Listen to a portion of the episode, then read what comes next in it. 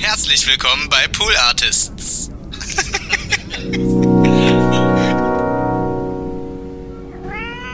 es ist auch im Moment ist, ist diese Gesellschaft sowas von durch den Wind, äh, dass du auf einmal auf Applaus aus einer Ecke bekommst, äh, wo du denkst, das kann doch jetzt nicht wahr sein. Ja. Und äh, da bin ich, was das angeht, da bin ich wirklich kompromisslos, weil äh, ich habe auch äh, bei der letzten Landtagswahl vor, vor einem Jahr habe ich mich auch äh, zur AfD geäußert ne? Ja. und äh, hatte dann auch im Publikum Leute, die äh, entsprechend reagiert haben. Wirklich? Weil natürlich habe ich bei mir im Publikum auch manchmal einen von der AfD sitzen, ja. der den ganzen Abend auf verliebte Jungs wartet. Ja. Äh, und aber dann entsetzt ist, weil, er, weil ich ihm vorher noch ein paar ganz andere Sachen um die Ohren haue. Und äh, dass die dann sauer sind, das kann ich schon verstehen. Gut, äh, aber äh, dann sind sie auf dem falschen Konzert. Tut mir leid. Da muss ich aber jetzt mal, äh, da muss ich aber jetzt mal hart reingrätschen zur Ehrenrettung von verliebte Jungs. Das ist ein Lied, das haben AfD-Leute nicht verdient. Äh, eins, zwei, eins, zwei, drei, vier. Die Nils Buckelberg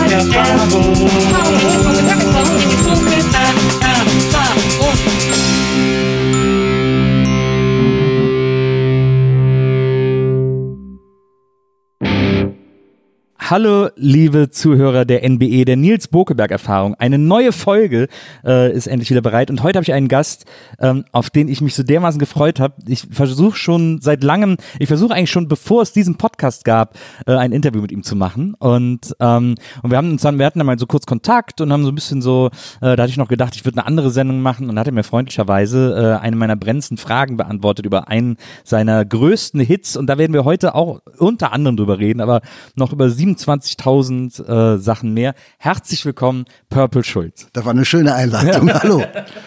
Freue mich, dass ich hier bin.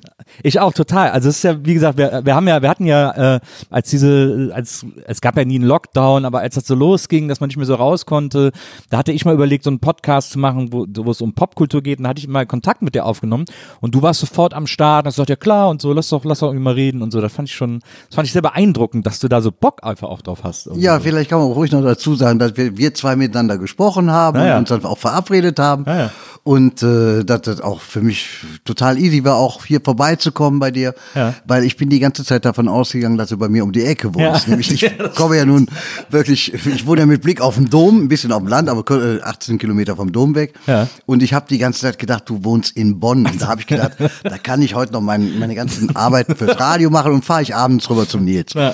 Und dann stellte sich am Tag vorher raus, nee, Pustekuchen, das ist in Berlin. Der andere Regierungssitz. Das hat dann zeitlich nicht geklappt. Aber jetzt bin ich hier. Jetzt bist du da, genau. Äh, das, äh, eines der Prinzipien der Nils Bokeberg-Erfahrung ist, dass wir es unseren Gästen so gemütlich wie möglich machen. Deswegen fragen wir auch vorher immer, was sie gerne so für Snacks oder so hätten. Äh, bei dir war es Feltens und Gouda und einen schönen Gouda. Deswegen haben wir das auch besorgt für dich. Ich stelle das mal kurz hier hin. Wunderbar zur Verfügung hast. Hier hast ja. du einen schönen Käseblock. Und ich möchte auch nicht auslassen, dass ich ja auch noch was mitgebracht habe, nämlich ja. diese wunderbaren Makronentörtchen, die es nur hier in Berlin gibt. Äh, beim Bäcker, wie heißt er, Sieber? Ja. Äh, Siebert, äh, die habe ich im, wir haben eine äh, befreundete Veranstalterin besucht äh, und äh, das war ein ganz berührendes Erlebnis, weil das war ihre Geburtstagsfeier und ihr Onkel, den sie 35 Jahre nicht gesehen hatte, ja. der kam an aus Berlin und er hatte diese Makronentörtchen dabei. Und das war im Saarland. Ja. Und ist erst ein paar Wochen her. Und da habe ich mich so in diese Törtchen verliebt, dass ich mir die äh, Tüte habe geben lassen von ihm. Und dann äh, sind wir da heute noch hier vorher vorbeigefahren, um diese Makronentörtchen zu holen. Also die sind sehr, sehr lecker. Und das Lustige ist, dass das ein Bäcker ist, wo ich äh, seit ein, zwei Jahren super oft hingehe, weil äh, Maria, meine Frau, da ihr Büro um die Ecke hat.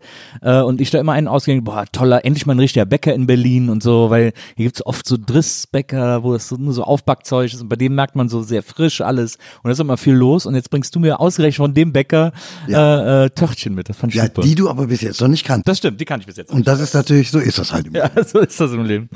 Ähm, apropos, so ist das im Leben. Wir machen, was wir auch immer machen, ist, dass wir äh, unseren Gästen, äh, dass wir versuchen herauszufinden, wir könnten so Vorbilder oder Idole oder manchmal auch ein Schwarm äh, von unserem Gast gewesen sein. Ähm, und äh, bei dir ist das nicht so einfach rauszufinden, wer ein großes Idol von dir ist. Deswegen sind wir einen sehr einfachen Weg gegangen und äh, haben dir ein Bild von John Lord hier hingestellt, der nämlich seines Zeichens der äh, Organist von Deep Purple war. Ja. Ähm, und der quasi, im Grunde genommen ist der Mann ja für deinen, für deinen Spitznamen verantwortlich.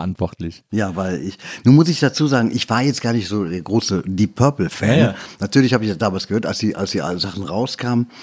Äh, aber ich war halt, äh, ich war halt immer ein Orgel-Fan und John Lord war halt für mich, was die Orgel anging, damals ein Idol. Ich war Ja. da 13, 14 Jahre alt und äh, äh, das war vor allen Dingen Child in Time, was es mir angetan hatte und das hat ja so ein diese sehr einfaches Orgel, ja. Orgelintro. Und das konnte ich dann schon mit 13 spielen, aber ich hatte keine Orgel.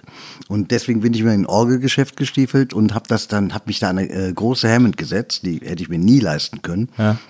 Und äh, dann bin ich den Verkäufern sowas von auf den Sack gegangen, weil ich immer dasselbe Stück gespielt habe. Und äh, so habe ich halt den Spitznamen Purple bekommen. Da war ich noch wirklich 13 Jahre, aber schon lange Haare und so. Ja. Und so kam es ja. Das ist ja auch, äh, Und der Zufall wollte es, dass dann mein, mein, äh, mein, mein damaliger Drummer, der Bertzmark, der ist dann mit John Lord auf Tour gewesen. ach wirklich? Ja, ja.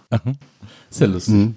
Das ist ja auch, äh, heutzutage ist ja in Gitarrengeschäften zum Beispiel verboten, Stairway to Heaven zu spielen. Weil Genau so einfach muss das damals, ja, ja, spielt. genau so. Und im Nachhinein schäme ich mich natürlich auch. Aber, aber so bin ich halt zum Namen gekommen und es hat gut. Bis heute gehalten. Ähm, äh, aber es ist natürlich, ich meine, Deep Purple war ja so eine Band, äh, oder also gerade die Orgel von John Lord, im Grunde genommen äh, kann man ja sagen, dass so die Hälfte der Songs, die die Purple jemals gemacht haben, einfach um diese Orgel herum gebaut wurden. Also das ist schon so ein sehr dominantes Instrument äh, in den Songs gewesen. Ja, und, und John Lord hat ja da, äh, hat die Orgel richtig fauchen lassen, wie eine Katze. Das war schon irgendwo phänomenal, was er aus der Orgel rausgeholt hat. Und für mich war das in meiner Jugend, war Musik ja auch so, so was ganz Besonderes, weil da auf einmal all diese neuen Klänge entstanden, mit E-Gitarren, mit, mit Jimi Hendrix hat Sounds auf einmal auf der Bühne gehabt. Das war für uns alles Neuland. Oder als dann äh, später der ganze Prog-Rock kam mit Yes und so. Das war, äh, da war Musik einfach etwas unglaublich überwältigendes, großartiges, wo du, wo es immer wieder neue Dinge zu entdecken gab und und und ja, wo man ganz viel ausprobiert und das war, war einfach eine großartige Zeit und in der Zeit groß zu werden, mit dieser Musik sozialisiert zu werden, das ist für mich im Nachhinein immer noch ein Riesengeschenk. Ja, das ist, also klar, wie du sagst, das ist, eine, das ist ja eine Musik, die wahnsinnig zelebriert wurde auch. Und äh, aber es waren ja auch super oft dann Lieder, die auch 27 Minuten gedauert haben. So. Ja, meine, meine Lieblingsplatten, das waren Doppelalben, auf denen waren vier Stücke drauf. So ein Stück pro Seite quasi. Ja.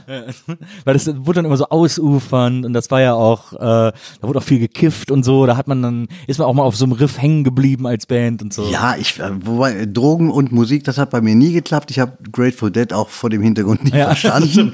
äh, aber äh, weil ich, ich habe äh, auch meine Drogenerfahrung, aber das hat bei mir nie funktioniert, weil wenn ich Drogen genommen hatte, dann konnte ich mit den Instrumenten nichts mehr anfangen. Das. Da war setzt bei mir was aus. Das fand ich faszinierend, das habe ich gelesen, äh, das hast du in einem Interview, ich glaube bei Lanz oder so erzählt, äh, dass du so LSD genommen hast und dann äh, war das Problem, deswegen hast du dann auch aufgehört damit, dass für dich die Tastatur vom Klavier keinen Sinn mehr gemacht Ja. hat. Das, also du hast da drauf geguckt, hast einfach gedacht, das ist alles. Ja, ja. Das, ja, ich wusste nichts mehr damit anzufangen. Ja. Das ist Wobei ja, ich auch, ich wollte beim Lanz nicht über meine Drogenzeit reden. Das Ah, ja. ist nur deswegen passiert, weil ich, das, ich hab, äh, ich bin extra früh hingeflogen, weil ich wollte eigentlich mit, mit dem Markus Lanz noch was zusammen spielen. Das war sein Wunsch und das hätten wir proben müssen. Deswegen habe ich einen sehr frühen Flieger genommen.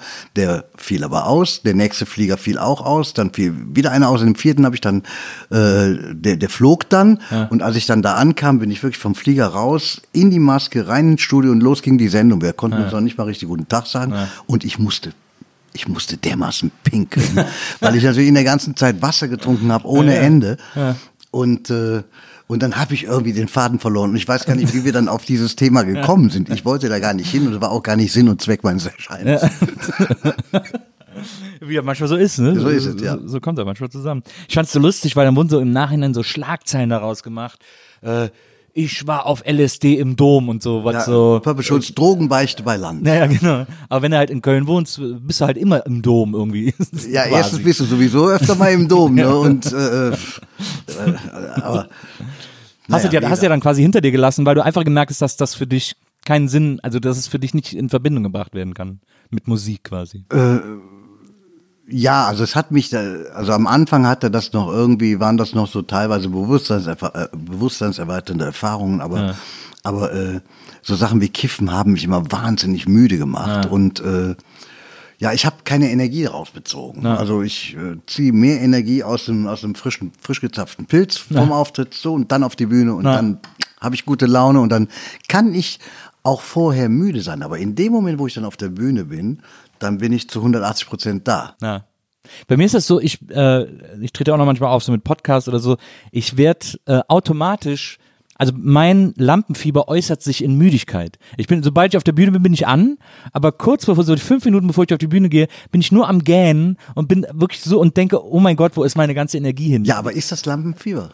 Ja, also so, eine Art Lampenfieber ist halt quasi die Nervosität, die äußert sich bei mir darin, dass ich komplett runterfahre. Aber das ist doch eigentlich, ist das doch äh, wunderbar, wenn, Ja, ja. Man, wenn man kurz vorher nochmal alle Energien so richtig runter sacken lässt Ja. und dann äh, ja mit dieser inneren Ruhe auf die Bühne geht und dann paff im Scheinwerferlicht dann auf einmal da ist und den Leuten was bieten kann. Das also ich finde das, also Lampenfieber habe ich ja auch nie gehabt. Äh, das ist ja, ist ja auch ein Geschenk. Also, also bei mir macht mir macht die Bühne großen Spaß. Ja. Mir macht das großen Spaß, vor Leuten etwas zu machen, sie zum Lachen zu bringen. Mir macht es auch Spaß, sie zum Weinen zu bringen. Ganz, Sag ich mal ganz ehrlich. Also mir macht es Spaß, äh, äh, diese, diese emotionale Achterbahnfahrt mit denen zu veranstalten und, und die halt in, in Gefilde zu führen, wo sie vielleicht von selber gar nicht rein äh, kämen. Und äh, das ist einfach ein großes Geschenk, ja. Und darauf freue ich mich ja jeden Abend. Ja. Ja, ich meine, es ist ja auch, es gibt ja, es gibt ja auch Künstler, die wirklich unter Lampenfieber leiden, die dann Ja, auch die kotzen das, vorher, haben ja. Durchfall, Ja. kommen nicht vom Klo runter, es ist grauenhaft, was ich da auch schon alles erlebt habe, aber äh, ich habe das zum Glück nicht. Ja, ja. Kann man echt drei Kreuze machen, dass einem das nicht so geht. Ähm, du hattest dann auch relativ früh äh, erste Bands. Äh, eine deiner ersten Bands, äh, soweit man das irgendwie in Erfahrung bringen kann, hieß D'accord und war so eine, war eine Prog-Band. Da hast du richtig so, Ja, das also- sind eben diese 27 Minuten Songs. Das waren halt unsere Vorbilder, die frühen Genesis, Yes, Gentle Giant, also Leute, die wirklich unfassbar ein, ein, ein unglaubliches musikalisches Wissen haben, musikalische Virtuosität besitzen. Und da war natürlich dieser Anspruch, lag weit über unserem Talent damals, das, das sage ich ganz offen. Aber wir haben uns halt schon an diesen Sachen versucht und mit andere Takte auch gespielt, sieben Achtel oder elf Achtel, was weiß ich, was das alles gab. Und das war, es war toll. Also bis ich angefangen habe, überhaupt Stücke nachzuspielen, das hat ewig gedauert. Also äh, das kam erst viel, viel später, als wir irgendwie mal mit der Musik Geld verdienen wollten. da haben wir dann 1978, glaube ich, eine Oldie-Band gegründet, die nur Sachen aus dem Beatclub der 60er spielte. Ja. Und äh, das war, ja, das waren damals schon Oldies. Ne? Also das war die, ja, die Small Faces, Who, Stones, Beatles und sowas. Und äh, dabei waren, lagen da gerade mal zehn Jahre dazwischen. Also ist eigentlich auch keine große Zeitspanne. Ja. Aber da haben wir dann, ange, habe ich angefangen, überhaupt solche Stücke mal nachzuspielen und äh, ja, und damit konnte man dann wirklich auch ein bisschen Geld verdienen damals. In Köln gab es ja auch irgendwie genug Läden und so und im Umland, ne, wo man dann so spielen konnte und so wahrscheinlich. Ja, so nicht, es gab nicht so viele. Äh, man musste schon Umland mit einbeziehen und so was. Köln war ja jetzt, äh, war zwar so Anfang der 70er, Ende der 60er eine Stadt, die großartig war im Aufbruch, was so den ganzen Kunstbetrieb anging. Äh, aber an, an Spielstätten gab es noch nicht so viel. Es gab eine tolle Kneipenszene. Ich meine, es gibt nirgendwo so viele Kneipen wie in Köln. Und, und äh, aber äh, ja, mit dem Spielen, da gab es halt so ein paar Dinger, da spielte man dann halt auch vielleicht mehrmals im Jahr. Ja. Und äh, du hast äh, du hast mal erzählt, äh, also es gab dann so ein paar äh, Radiosendungen auch, die man damals nicht verpassen durfte, äh, oder auch so Sender BFBS oder so. Das war ja äh, britisches äh, Soldatenradio quasi ja. für die für die stationierten Soldaten, ähm, äh, wo wo wahnsinnig moderne Sachen liefen. Das kann ich mich sogar ging noch bis in die 80er, also kann ich mich sogar noch dran erinnern, dass man immer versucht hat, BFBS reinzukriegen und so. Äh, Radio Luxemburg, ähm, dann äh, Mel äh, Sundoc äh, äh, mit äh, wie hieß der Diskothek im WDR und so. Oder Niete. Ähm, und, äh, und was hat man noch? Also äh, Sexhauer im, im saarländischen Manfred Rundfunk. Sechsau, die Hitparade vom SR. Ja, Genau, Ja. ja, genau. Also so, da, also Radio war ein total wichtiges Medium. Was ich so interessant fand, ist, es gab wohl eine Sendung, äh, hast du irgendwo erzählt, äh, im WDR in den 70ern, die hieß Rockstudio, wo so Ja. Nachwuchs vorgestellt wurde quasi. Ja, das war, eine, das war eine tolle Sendung, die fand ich, äh, das war echt klasse damals. Wolfgang Neumann Junior, der hat äh, später, äh, war der Unterhaltungschef beim ZDF. Der hat damals äh, jungen Bands aus dem Rheinland irgendwo halt die Gelegenheit gegeben, mal in, in ein Studio überhaupt reinzukommen, ins WDR-Studio. Und das war ja wirklich noch, da kam sie ins Studio und die äh, Tontechniker hatten noch weiße Kittel. Das war so früh, wie früher in der Abbey Road. Ne? Äh, und äh, da habe ich dann meine erste Produktion gemacht. Ja, ja, habe ich zum ersten Mal in einem Studio gesessen. 77 war das, glaube ich. Und war das noch mit D'accord oder war das dann? Das war mit D'accord, ja, ja. und da durftet ihr dann ein, zwei Songs mal Durften wir zwei aufnehmen. Songs richtig aufnehmen. Ja, das war natürlich geil. Das war schön, durch mit Flügel und Hammond. Da stand sie dann wieder die große Hammond. Ich habe in meinem ganzen Leben nie eine einzige Hammond besessen, aber das war halt immer schön. Ja, ah, das stelle ich mir super vor. Und ähm, gab es denn dann, also wenn das so 77 war, du sagst 78, habt ihr so auch mit den Oldies angefangen und so, gab es da so einen Moment, wo ihr mit D'accord gedacht habt, okay, jetzt, jetzt geht's ab, jetzt wird's. Na, es gab da irgendwie sowas wie einen fließenden Wechsel. Also ich sag ja, ich bin 72 in eine Band eingestiegen und die habe ich eigentlich nie verlassen, weil um mich rum hat sich immer das Umfeld verändert. Ne? Äh, und äh, ja, irgendwann fingen wir dann, haben wir halt diese andere Band noch gegründet, um die Oldies zu spielen. Wieder waren wir ein paar andere Musiker auch dabei. Wie hieß und die? dann habe ich, das war Leo Lös Original Oldie Quartett. Es gibt so, wir haben sogar ein Album aufgenommen mit den? Sachen. Ja, ja, wir haben mal auf dem Geburtstag des damaligen EMI-Chefs Helmut Fest gespielt. Ah, ja. Und er hat gesagt, Papa, das war so toll, ich mache eine Platte mit euch, ich bringe euch ganz groß raus. Und äh, ganz groß raus hat er nicht gesagt. Aber der hat dann wirklich, dann haben wir bei der EMI dieses Album aufgenommen und ich habe das neulich nochmal in einer Kneipe in Brandenburg gehört. Da lief das im Hintergrund und ich dachte nur, boah, das ist ja echt irre. Das geht richtig gut ab. Das war richtig klasse. Und äh, ja, und nee, wie gesagt, jetzt nochmal zurück äh, zu diesen Bands, also diese Band D'accord, die, die fing halt irgendwann an, Deutsch zu singen. Ah, ja. Und dann haben wir uns umbenannt und dann wurde daraus also die, äh, ja, ja, eigentlich hatten wir uns noch gar nicht umbenannt. Das gibt also diese ganze, es ist eine unglaublich verworrene und komplizierte Geschichte, wie wir dann zur neuen Heimat wurde und aus der wiederum Purple Schulz wurde. Äh, wobei es den Purple Schulz seit 1956 gibt, muss ich immer noch dazu sagen. und äh, naja, jedenfalls, äh, wir benannten uns dann um in neue Heimat, weil zur gleichen Zeit, das war also an, das war glaube ich 82, da gab es einen Neue Heimat-Skandal. Ja. Die Neue Heimat war so eine große Baufirma. Äh, und äh, im äh, Zuge dieses Skandals entstand äh, ein, ein, wurde eine Single gemacht, die hieß Ich baue dir ein Schloss, ein alter Heintje-Titel. Der wurde damals von verschiedenen Musikern von Bab äh, eingespielt, unter anderem Bab-Leute dabei. Und Wolfmann hat den gesungen damals. Und äh, das wurde echt ein kleiner Hit. Und zur gleichen Zeit war ich gerade mit meinen Jungs im Studio, wir arbeiteten an unserem ersten Album. Und das war jetzt, diese beiden Musikprojekte waren beide beim gleichen Verlag. Und der Verlag hatte jetzt, hätte gerne gehabt, dass es nun auch ein Album gibt zu dem Hit, der gerade in den Charts ist.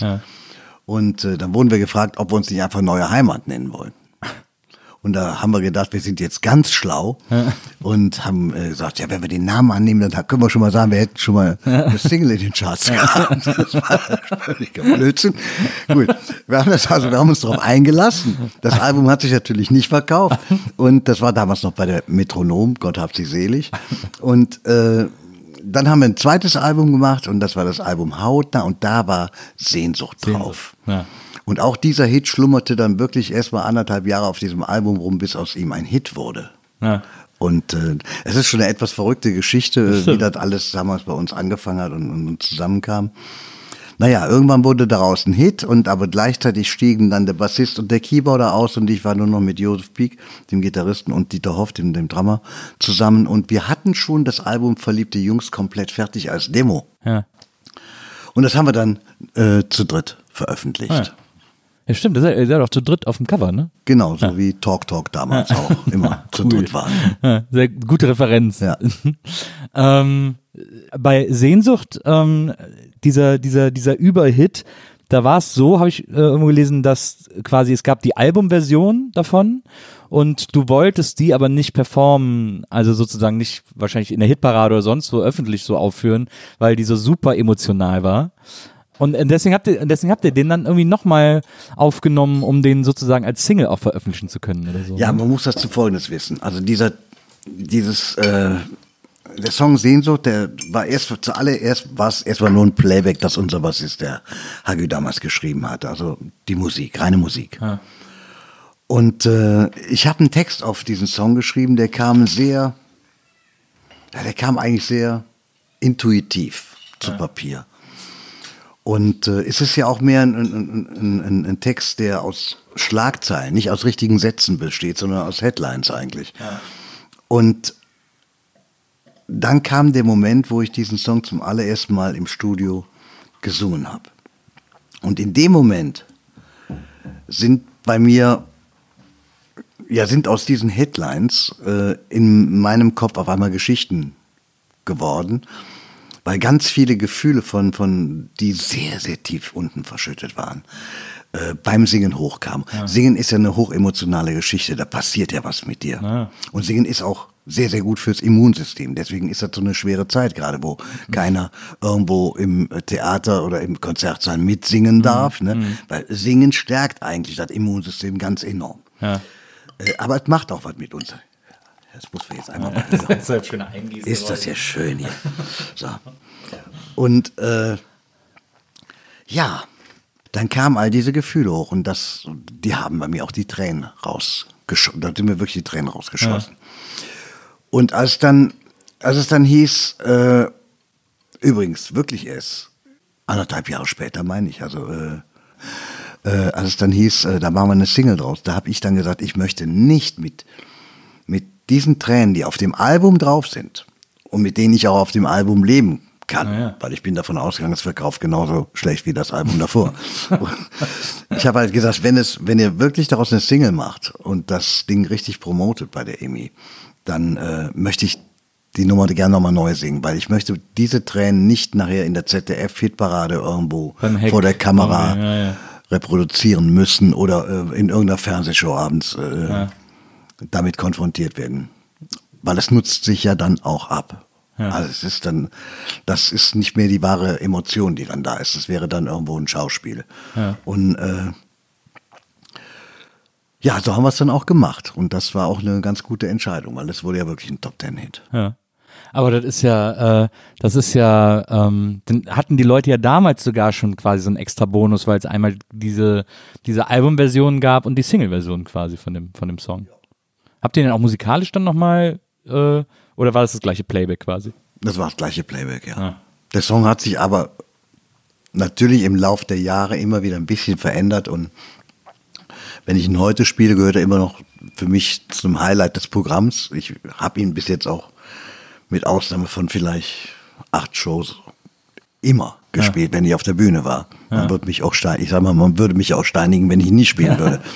Aber äh, für mich ist er auch, er hat sich nie abgenutzt. Ja, das finde ich das Tolle daran. Und, äh, und ich habe ihn jetzt äh, äh, vor, vor zwei Jahren äh, erstmals dann äh, in der ganz neuen Version auf dem Klavier gespielt. Das habe ich äh, in all den 35 Jahren davor nicht gemacht. Äh, und das ist auch eine irre Geschichte, weil, weil der Song hat so viele verschiedene Gesichter schon gehabt in all den Jahren.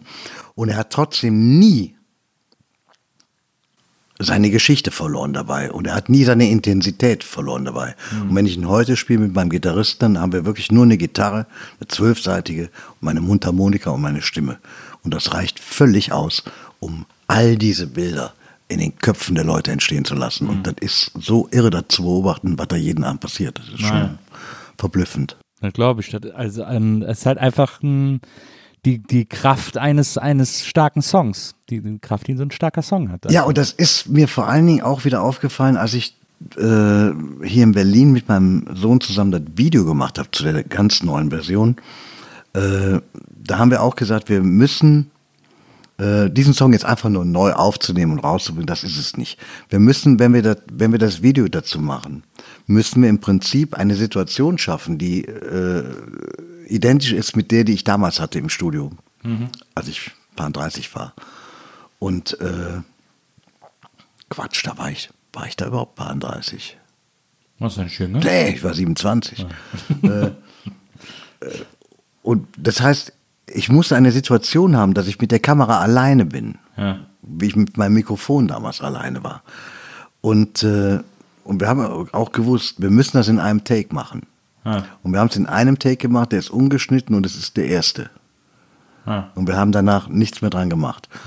Und deswegen ist das auch ein starkes Video geworden, dem man sich auch so nicht entziehen kann. Und äh, das ist das, worauf es mir ankommt. Dass, dass das Gefühl, was, was, du, was du zeigst, es muss, eine, muss authentisch sein. Ja. Nichts Dargestelltes oder sowas. Es muss authentisch sein.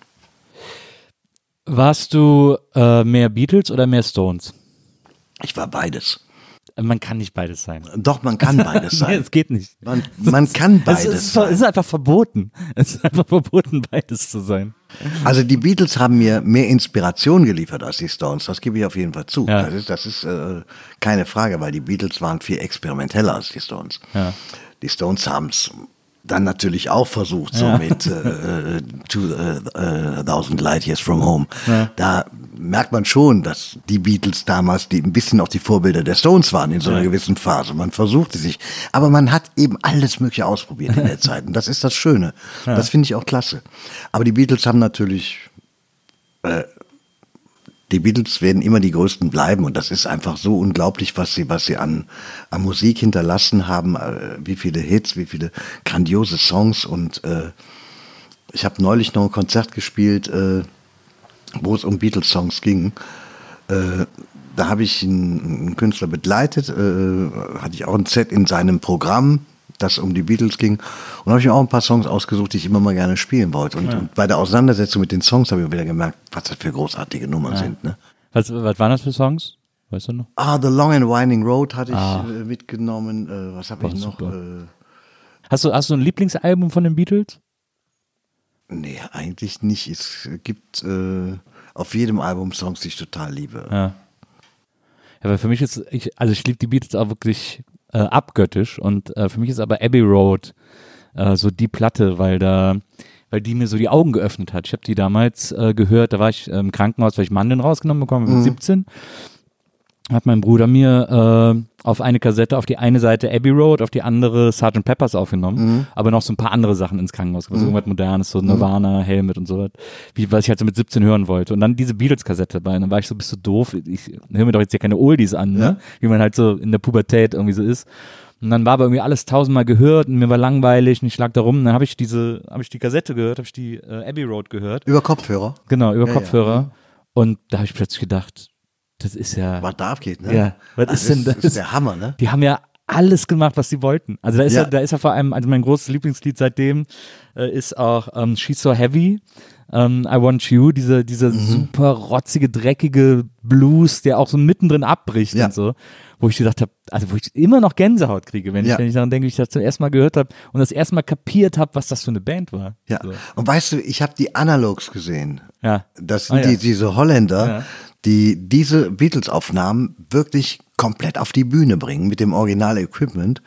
Und das ist so unfassbar, denn diese Songs galten immer als unspielbar. Und wie die das umsetzen, ist einfach großartig. Und ich hatte jetzt Tickets für hier für den Oktober Ah. äh, für, für die Analogs in, äh, in Köln, äh, in Essen, äh, wo sie das weiße Album gespielt Ah, hätten. ja. Ja, Und das ist äh, Ja, es ist ein Jammer äh, und im nächsten Jahr, Wird ja bestimmt nachgeholt. es wird nachgeholt, aber ist natürlich klar, wenn es nachgeholt wird, ist ein Termin, an dem ich selber spiele. Äh, deswegen ist für mich immer, Konzert zu, zu besuchen, ist gar nicht so einfach, weil ich eben oft selber auf der Bühne stehe. Aber die Analogs, die machen es so großartig und ich kann jedem nur empfehlen, der die Beatles nicht gesehen hat oder noch nicht kennt, schaut euch diese Konzerte, an. es ist echt der Hammer. Ja, super. Das sind die, die, die haben quasi auch so als Bühnenbild so das Abbey Road Studio so nachgebaut oder so. Ja, ne? es ist, So ist auf jeden Fall alles da. So, sogar bei Maxwell Silver Hammer Ja. ist da so ein Amboss und ein Hammer. Da wird richtig, das ist, ich glaube sogar der Original-Amboss. Ich glaube, die haben ge- gekauft von Abbey Road. Ne? Aber es, es gibt ganz tolle äh, Bands und deswegen, ich ziehe auch meinen Hut wirklich vor Coverbands. Ne? Also äh, zum Beispiel The Musical Box, eine äh, kanadische Band, die sich dem Werk von Genesis, dem, dem, dem, dem frühen Genesis gewidmet hat.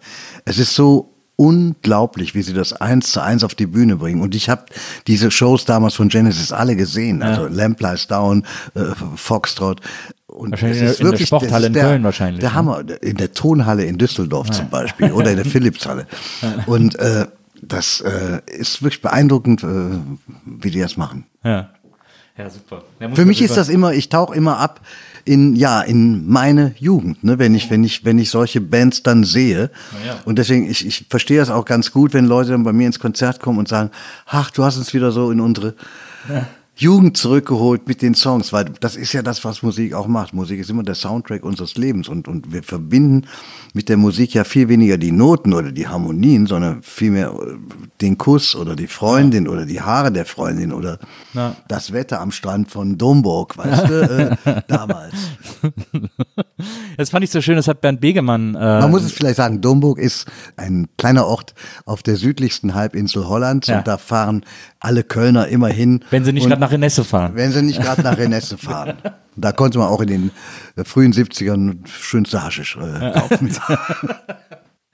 Ähm, das, äh, Bernd Begemann hat es mal so schön gesagt. Ähm, der hat gesagt, äh, dein Lieblingsfilm, den guckst du fünf, sechs, sieben, vielleicht zehn Mal. Dein Lieblingsbuch, das liest du drei, vier Mal im Leben. Aber dein Lieblingssong, den hörst du einfach tausendmal und wirst ihn nicht über und kannst ihn irgendwie immer Ein wieder Leben hören. lang, So. ja.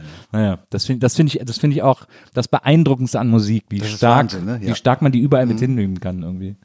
Das, äh, das empfinde ich auch immer ganz stark, wenn ich, wenn ich, wenn ich Songs höre. Sogar wenn ich Lieder entdecke, die ich noch gar nicht kenne. Selbst die schaffen das manchmal, ein Gefühl in mir auszulösen, das mich an irgendwas Ja. erinnert, an irgendwas Entferntes erinnert, weil die, weil die dann so eine, so eine, so eine Harmonie haben, die da irgendwie aufpoppt oder Mhm. so. So ganz, ganz jeck eigentlich. Das kann nur Musik. Kann nur Musik, ja. Musik holt ganz viel aus einem raus. Ja. Und Das Musik hilft uns ja auch, Musik hilft uns ja auch zu erinnern. Deswegen, also äh, mit äh, Demenzpatienten erleben wir das ja auch immer wieder. Ne? Also wie auf einmal die Welt wieder da Ja. ist, äh, wenn sie bestimmte Musik hören. Und das ist einfach das Großartige, was Musik macht. Du bist ja auch sehr engagiert, ne? Du bist in der in der Alzheimer Gesellschaft, äh, äh, hast auch ein Lied äh, darüber geschrieben, äh, äh, hast ja auch selber Erfahrungen durch deinen Vater äh, und deine Großeltern äh, äh, damit gehabt und so und bist da sehr engagiert, die Menschen darüber aufzuklären. Ich fand das ganz interessant. Du hast ja irgendwann mal gesagt, äh, das Problem war einfach, dass wir uns nicht auf dessen Welt eingelassen haben, sondern versucht haben, das mit unserer Welt zu verstehen Ja. und hätten eigentlich in die Welt Ja, ja. gehen sollen, quasi. Ja, man muss äh, in die Welt der Demenzpatienten rein, weil wir können nicht erwarten, dass sie sich in unsere noch zurechtfinden. Ja. Also ich meine, wir finden uns ja selber noch nicht mal in unserer Welt zurecht. Also, absolut, das deswegen, Das fand ich, das fand ich irgendwie ein ganz schönes, ganz schönes Bild. Auch interessant, geht in eine ähnliche Richtung, ist was ganz anderes, aber ähm, thematisch zumindest vage verwandt. Äh, du spielst ganz oft auch so äh, erste oder so Probekonzerte für neue Tourneen äh, in Köln äh, in der Psychiatrie, in, so Ja. einer, in, einer, in, einer, in einer psychiatrischen Klinik. Ja. Das ist ja wahrscheinlich ein sehr spezielles Publikum, das du dann da hast. ja, das ist ein Publikum, das steht auch einfach auf, wenn es keine Lust mehr hat und geht. Das ist ja eigentlich voll gut. Ja, solange es nicht alle machen, ist es ja auch okay. Aber es ist einfach, es ist ein ganz ehrliches Publikum und, und, und äh, es sind Menschen, die äh, sehr, sehr schwere Schicksale auch hinter sich haben. Man kommt ja nicht von ungefähr in diese Situation. Ne? Und äh, es ist aber auch ganz berührend, äh, wenn dann auf einmal jemand aufsteht und singt und diese Stimme füllt den Raum und das ist einfach nur noch schön. Du möchtest einfach nur noch niederknien und heulen, wenn du, wenn du so jemand da singen hörst. Ja. Gibt es auch Patienten mit unglaublichen Fähigkeiten und, und äh, also ich bin sehr, sehr gerne dafür. Also für mich ist es immer, wenn ich es da schaffe, schaffe ich es überall. Und es härtet gut ab. Ja. Aber ist das nicht. Und ich sage immer, die Zahl der Bekloppten ist wesentlich überschaubarer als draußen. das stimmt natürlich. Vor allem auch erwartbarer im ja. Grunde genommen. Aber äh, ist es nicht also da zum Beispiel, wenn ich wüsste, ich spiele in der Psychiatrie, wo Menschen mit Traumata sind, mit schweren, wie du sagst, da landet man nicht so einfach so, sondern äh, das sind schwere äh, psychische Erkrankungen, die die Leute da haben, die sie da hinbringen. Ähm, ist das nicht zum Beispiel ein Ort, wo man also ich hätte wahnsinnig Angst, da Sehnsucht zu spielen. Aus Angst, weil das ein emotional so starkes Lied ist, dass die das irgendwie fertig macht oder dass es einzelne Leute da irgendwie fertig macht. Nein, nein, die Angst äh, habe ich nicht. Und äh, die hatte ich vielleicht beim ersten Mal. Ich habe das aber, wie gesagt, jetzt schon seit äh, vielen Jahren mache ich das schon. Ja. Und ähm, äh, nein, es ist einfach so, dass diese Menschen sich unglaublich gut in so einem Text zurechtfinden können. Ja. Und, äh, und sich da auch sehr, sehr, sehr angesprochen fühlen. Und ja. das ist äh, Nee, es ist noch nichts passiert. Nichts Schlimmes passiert danach. Nee. Das, da bin ich auch von ausgegangen, aber das habe ich immer, das habe ich die ganze Zeit gedacht, als ich das gelesen habe, ob man da nicht, ob man da nicht irgendwie Angst hat. Aber klar, ich meine, wenn du sagst, dass die sich da, dass die da richtig was mit anfangen können, das macht, macht natürlich auch extrem viel Sinn, äh, dass die da viel noch am ehesten mit connecten können mit so, mit so einem. Ich bin einmal in einer, in einer komischen Situation gewesen. Kurz nach, dem, äh, nach der Maueröffnung haben wir ein Konzert gegeben in äh, in Gubin, also auf der anderen Seite von Guben, mhm. in Polen. Und das war eine ganz merkwürdige Szenerie. Das Publikum bestand halt aus Deutschen und Polen durcheinander und sowas. Und äh, also ich weiß nur noch, dass es war eine, eine ganz schwarze Nacht und überall vor der Bühne wurde gegrillt. Die Bühne war sehr, sehr hoch, eine Steinbühne in, in so einem Hang drin. Und äh, wir haben das Konzert gespielt, es war alles großartig, war toll, war sehr intensiv, so wie die Zeit auch eine irre Zeit war. Also so, das war ganz kurz nach dem Mauerfall. Allem. Und äh, dann habe ich halt gehört, dass sich wohl während des Konzerts hinter der Bühne jemand aufgehangen hatte.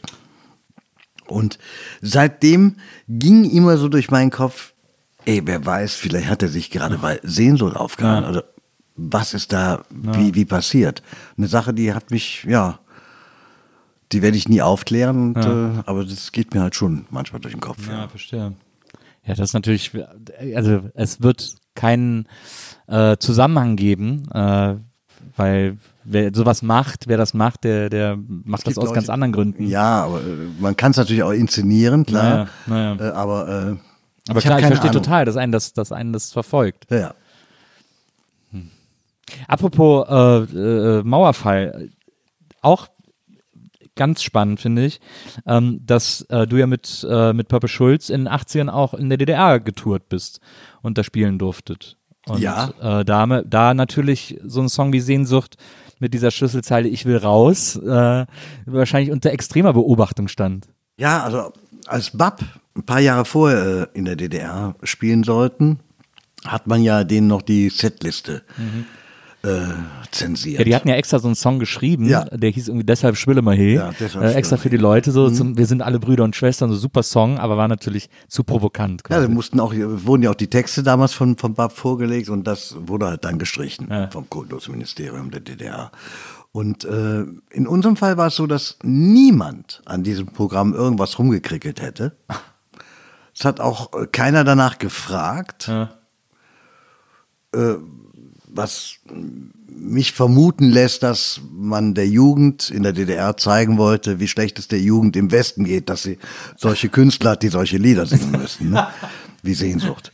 Und äh, also das ist die, die einzige mögliche Begründung, die ich dafür finden kann. Äh, nein, es also war natürlich diesen Song in der DDR äh, so zu singen damals war natürlich schon was ganz anderes. Ja.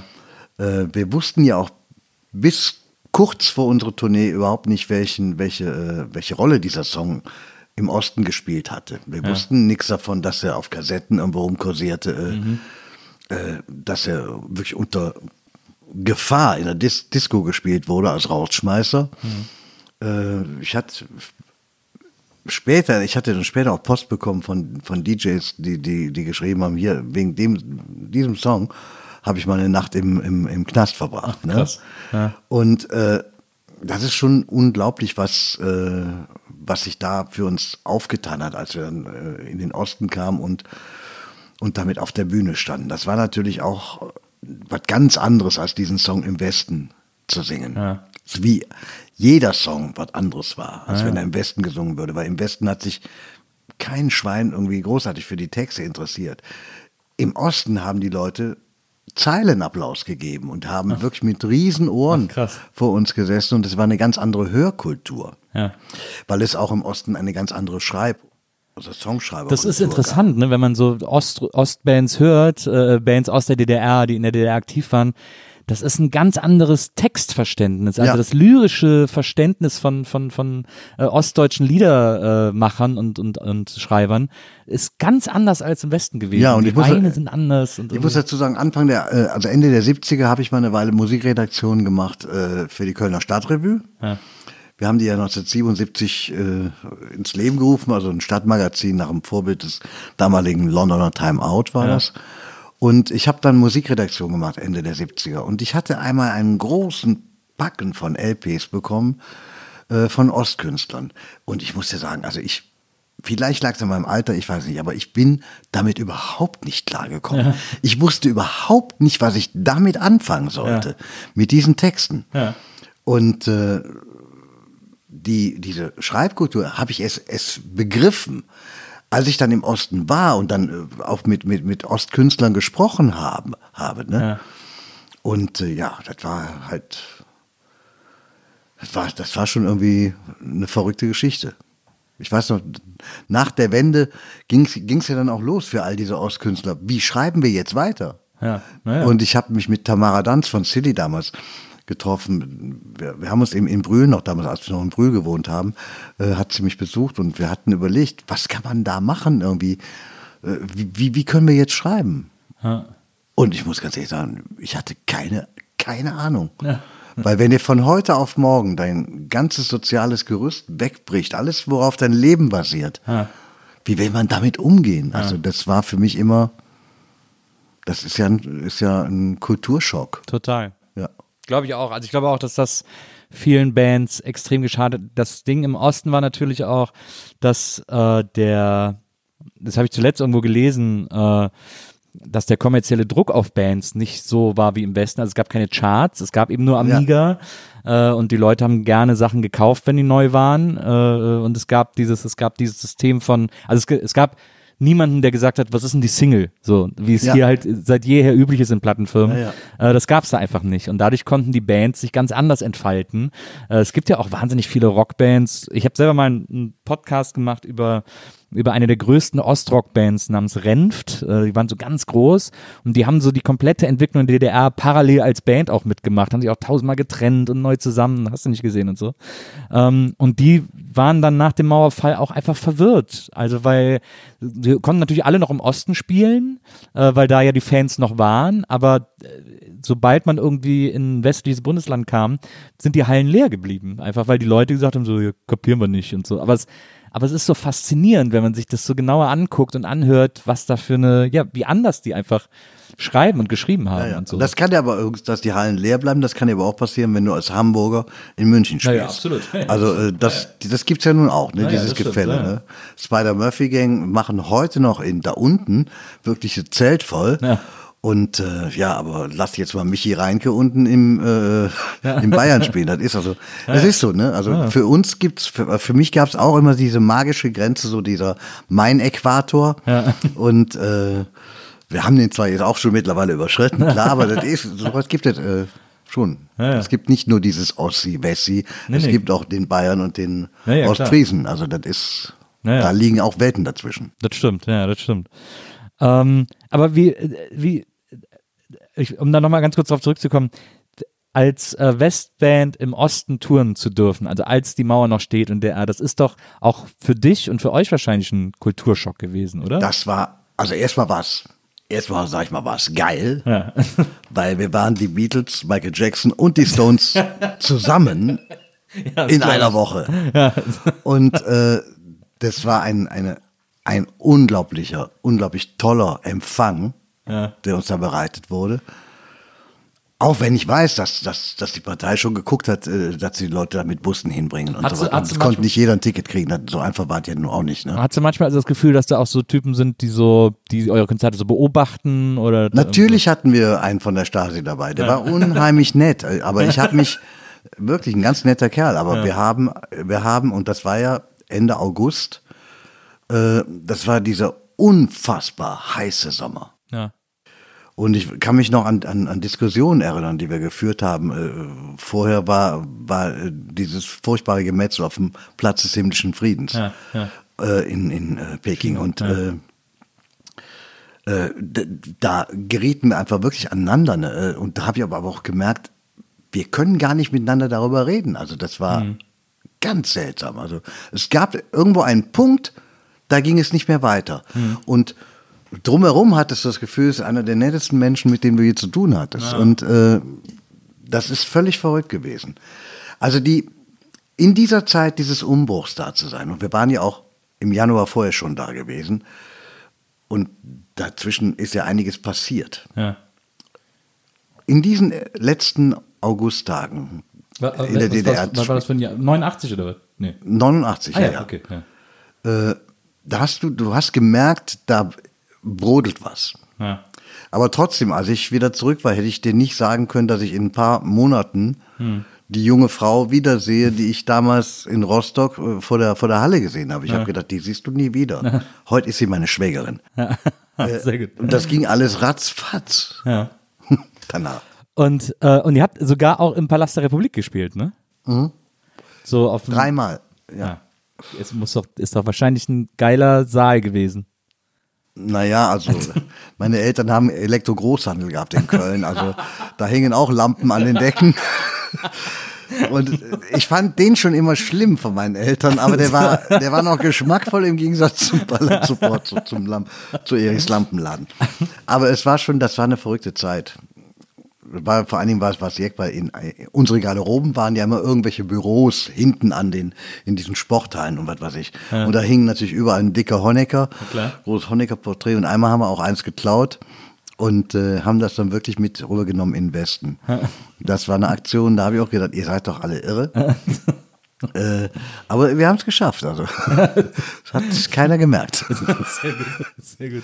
Und wir fuhren in einem DDR-Bus darüber. Ne? Wir wurden im DDR-Icarus-Bus abgeholt in Ah, ja. Köln auf dem Brüsseler Platz. Und äh, als der, als wir da losgefahren sind, äh, hat meine, habe ich meiner Frau hinten rausgewunken aus dem Fenster und die hat gedacht, den sehe ich nie wieder, den Kerl. Ne? Und äh, der Bus hinterließ eine riesen Dreckswolke, sowas hat in Köln vorher noch keiner gesehen. Und ja, dann fuhren wir mit diesen Bussen äh, hoch nach erst nach Rügen, äh, Rostock, äh, Schwerin und äh, dann nochmal Berlin-Weißensee. Da war das große Abschlusskonzert. 50, 70.000 Leute waren da, ich habe keine Ahnung. Und äh, wir hatten zwischendurch noch zwei Off-Days. Und äh, da, während dieser Off-Days, haben wir, glaube ich, noch zwei Konzerte im, im Pa- Palast der Republik gegeben. Ah, ja, ja. Ähm, als das so losging, äh, auch mit der Band, also nach Sehnsucht und so und äh, äh, dann auch äh, Verliebte Jungs und so, äh, da habt ihr ja, da habt ihr, glaube ich, auch Rockpalast gespielt, ne? Äh, wenn mich nicht alles täuscht. Äh, Rockpalast hatten wir auch. also Grugerhalle ist das, glaube ich, immer gewesen. Oder Nee, so. das war, das war damals in der Live Music Hall in Ah, ja. Köln eine Aufzeichnung, ja. Ah, ja. Und äh, ist das denn, ich meine, als, als äh, in den 80ern äh, mit, mit diesen Hit-Singles im Gepäck, da waren halt natürlich riesen Hallen, die ihr gespielt habt. Das hat natürlich äh, äh, entsprechende Sogwirkung auch gehabt und so. Ähm, die, die äh, Alben sind ja auch ohne Ende gechartet. Ähm, aber ist das dann, ich meine, irgendwann wird das wahrscheinlich weniger, ne? So in den, in den 90ern oder so. Naja, es, äh, die Medienlandschaft hat sich sehr verändert. Ne? Also äh, es war halt so, ich konnte mich nie darüber beklagen, dass meine Singles nicht im Radio liefen. Die liefen alle super. Und äh, ja, und dann kam ja, also Anfang der 90er entstanden diese ganzen kleinen Privatradiostationen. Ne?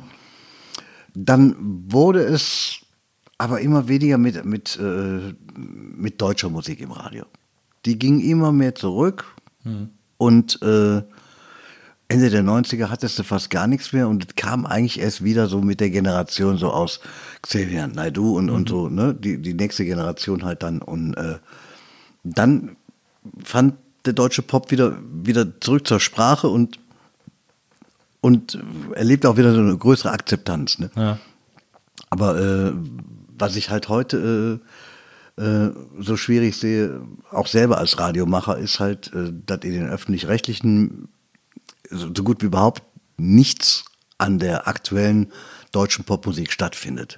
Bis auf Mark Foster äh, Ja, ja. oder Burani äh, vor einigen Jahren noch, äh, bi- bis zum Erbrechen, Ja. äh, läuft ein sehr durchformatierter Pop. Ich persönlich habe überhaupt kein Problem mit Pop. Ich liebe Pop, weil, wie gesagt, jetzt kommen wir nochmal auf die Beatles zurück. Die Beatles waren eine Popband und sie haben uns gezeigt, dass Pop alles kann. Pop ist unwahrscheinlich breit aufgestellt. Aber der Pop, den wir heute im, im Radio hören, ist nicht breit aufgestellt. Nee, nee, ist das ein Bruchteil ein, dessen, was ist ein kann. Bruchteil dessen, was da draußen los ist. Hm. Und da draußen ist eine Menge los. Es gibt unfassbare Künstlerinnen und Künstler in diesem Land. Und äh, ich muss da gar nicht so lange nachsuchen. Äh, das sind, die machen unfassbare Sachen. Berlin zum Beispiel, hier ist eine Stadt, die steckt so, die ist so kreativ. Da, Hier gibt es so viele tolle junge Künstler und ich frage mich immer, wovon leben die? Ne? Also, äh, aber sie machen, sie schaffen großartige Sachen. Ja. Und äh, da möchte ich, dass, dass das endlich eingesehen wird beim Radio. Diese Vielfalt ist es doch, die uns, die uns, ja, die so schön ist an der Kultur. Ja. Das ist doch toll, dass es so eine Vielfalt gibt. Wie kann man denn, wie kann man die denn außen vor lassen in einem Land, das sich Land der Dichter und der Denker nennt? Ja, ja das finde ich auch tragisch. Äh, ich finde das auch, äh, mich wundert das auch immer wieder, wie ähm, eingefahren und festgefahren so äh, Formatradios äh, wirklich das schaffen, einem das Gefühl zu vermitteln, dass sie den ganzen Tag nur einen Song spielen würden, so in etwa.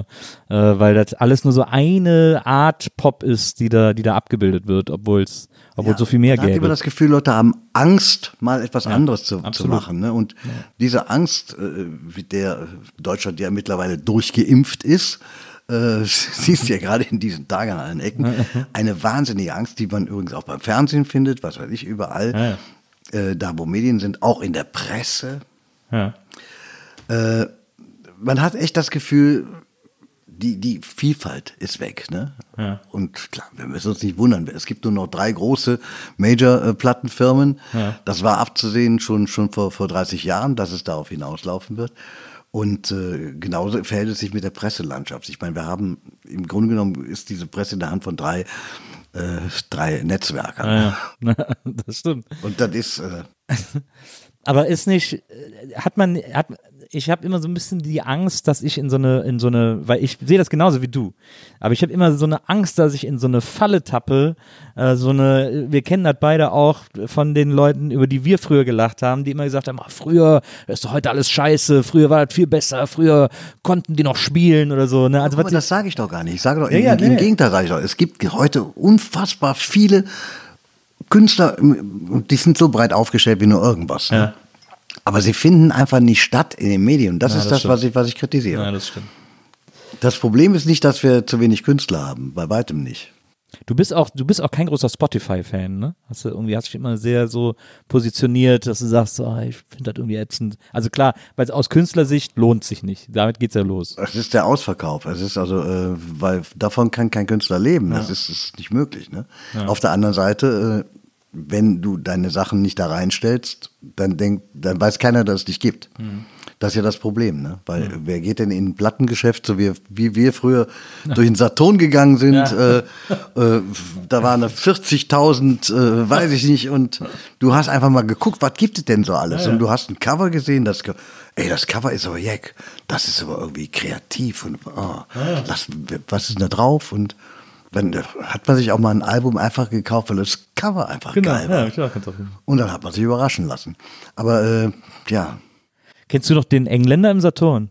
Da war in der Mitte in der Info Gary. in, in Silber immer Das der war Gary. Engländer, Gary. Der, der jedes Lied kannte. Der, kannte hat da was vorgesummt. Das ist unfassbar. Der, das war so das, der, das humanoide Shazam. Ja, absolut. Und ja. du gingst einfach zu Gary an die Theke und hast ihm irgendwas vorgesummt und er konnte dir sagen, wo du das findest. Und die Leute, die ich da gehört habe, also wie man da noch was raushören konnte, Ja. war aber immer ein Rätsel. Aber er hat es immer gewusst. Ne? Ja, war der Hammer. Das fand war- auch bewundernswert. Gary war der Hammer. Ne, das stimmt. Ähm, ich finde das so interessant, dass es jetzt gerade so eine neue Kultur gibt, die natürlich auch durch solche Systeme wie Spotify befeuert wird äh, und für junge Künstler, die äh, irgendwie unsere Kinder sein könnten, so altersmäßig sozusagen, ähm, für die ist das völlig selbstverständlich. Äh, also die denken ja auch schon gar nicht mehr in Alben. Die denken ja nur noch in Songs. Die, die Ja. veröffentlichen einfach regelmäßig Songs und aber und dann fragt man die immer, ja, Witze, die dann sollen die dann irgendwann in einem Jahr soll das ein Album werden oder was? Ne, wieso denn ein Album? Ist doch äh, interessiert mich nicht. Ich, Ja, ich mache einfach Songs. Ja, das ist etwas, wo ich mich auch erstmal mit zurechtfinden muss. Also, äh, und da weiß ich, da kann ich jetzt auch noch gar keine Prognose machen, worauf das hier alles hinauslaufen wird, weil das Konzept Album ist ja eigentlich ein tolles. Ja. Weil äh, auf so einem Album kannst du, kannst du eine ganze Bandbreite darstellen. Und auf einem Song kannst du jetzt, hast du nur diesen einen Song. Und äh, das wäre mir jetzt als Künstler zu wenig, jetzt irgendwie nur einen Song rauszubringen. Das ist okay, wenn ich jetzt sage, ich habe eine Fanbase von, was weiß ich, meinen Oldtimern, die jetzt so ungefähr meine Generation sind. Äh, dann, ja, aber ich, ich, ja, ich frage mich wirklich, wie man ohne dieses Konzept Album äh, äh, komponiert. Ja. Also ich habe diese Songs immer in einem, in einem Kontext gesehen. Ich habe immer, das war bei uns auch immer, immer ganz toll, wenn wir dann so ein Album geschrieben hatten, jetzt, wie ich jetzt mit meiner Frau sehr viele Sachen zusammengeschrieben habe. Wenn wir so ein Album dann fertig hatten und dann die Reihenfolge herzustellen, die Dramaturgie zu finden, die sich nachher auch im, im Konzert auch irgendwo mit durchspinnt, äh, die Geschichten, die du dazwischen erzählen kannst, äh, das war immer, das hat mir immer großen Spaß gemacht. Und dann ist mir auch immer sehr viel klar geworden, dass diese Alben sind auch richtige Tagebücher, ne? Und zwar immer über eine gewisse Periode von, von, von zwei Jahren. Dass du sagen kannst, ja, das sind so die zwei Jahre, da hatte, das waren die Sachen, die den Purple sehr beschäftigt haben in der Zeit. Ne? Ja. Und ja, immer jetzt immer nur mal so einen Song raushauen. Ich, es ist für mich ganz fremd. Ja, ich komme da auch gar nicht mit klar. Aber ich denke, dass, dass die äh, andere Generation, die, die jüngere Generation von, von Künstlern damit ganz anders umgeht. Äh, auch mit der Tatsache, äh, dass sie das eigentlich gar, gar keinem mehr verkaufen kann. Ja, das ist natürlich, ich glaube, das liegt auch viel daran, der, dieser Prozess des Musikmachens. Äh, du hast gerade eben selber erzählt, als ihr damit äh, D'accord die ersten richtigen Aufnahmen hatten, das war beim WDR im Studio mit tausend Knöpfen, Reglern, Geräten, Ja. äh, Instrumenten, Männern in Kittel, also wirklich eine, eine Lab das war was höchst Wissenschaftliches äh, im Grunde genommen, Ja. äh, im Studio, im Studio Musik aufzunehmen. Äh, heute klappt jeder irgendwie das Laptop auf, hat bei einem Mac irgendwie schon äh, mit GarageBand ein halbwegs vernünftiges Musikprogramm vorinstalliert, mit dem man auf jeden Fall schon was ordentliches Mhm. aufnehmen kann und so. Also dieser Prozess des Musikmachens, der hat sich ja extrem demokratisiert. Ist ja die Hürde, Musik zu machen, ist ein um ein so zigfaches kleiner, als sie es noch vor 20 Jahren war. Ja, jetzt stell dir mal einfach vor, das äh, passiert jetzt auch in der Gastronomie, dass jeder jetzt einfach kochen kann. Äh, Und du wirst ein helles Wunder erleben, wenn du da so durch die Restaurants schreibst. Und äh, du wirst auch an der einen oder anderen Ecke zwangsläufig kotzen. Ja, ja, ja absolut.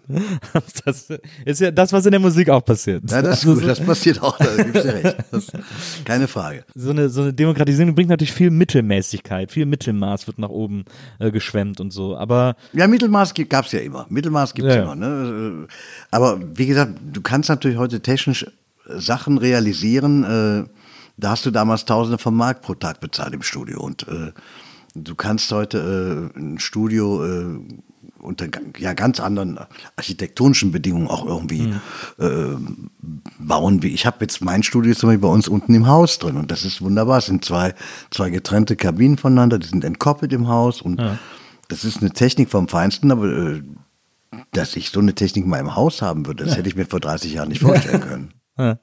Und, da, und ich glaube aber, dass daher, dass quasi diese Hürde, Musik zu machen oder Musik zu machen, die sich andere auch anhören können, ohne sofort Ohrenbluten zu kriegen, ähm, dass diese Hürde so viel kleiner geworden ist und der Vertriebsweg auch so viel einfacher geworden ist, weil, und wir brauchen da gar nicht bis zu Spotify gehen, sondern jeder junge Musiker, der heute anfängt, macht sich als allererstes einen Soundcloud-Account, wo er die Dinger irgendwie selber hochlädt äh, und selber da gucken kann, wie viele Klicks das mhm. hat und das löschen oder also wo er völlig autonom seine Musik, also weil wir mussten früher irgendwie Tapes verschicken und so, ne, an irgendwelche ja. Label und hoffen, dass das überhaupt bei den richtigen Typen ankommt oder der gnädigerweise irgendwie den Umschlag aufmacht oder so.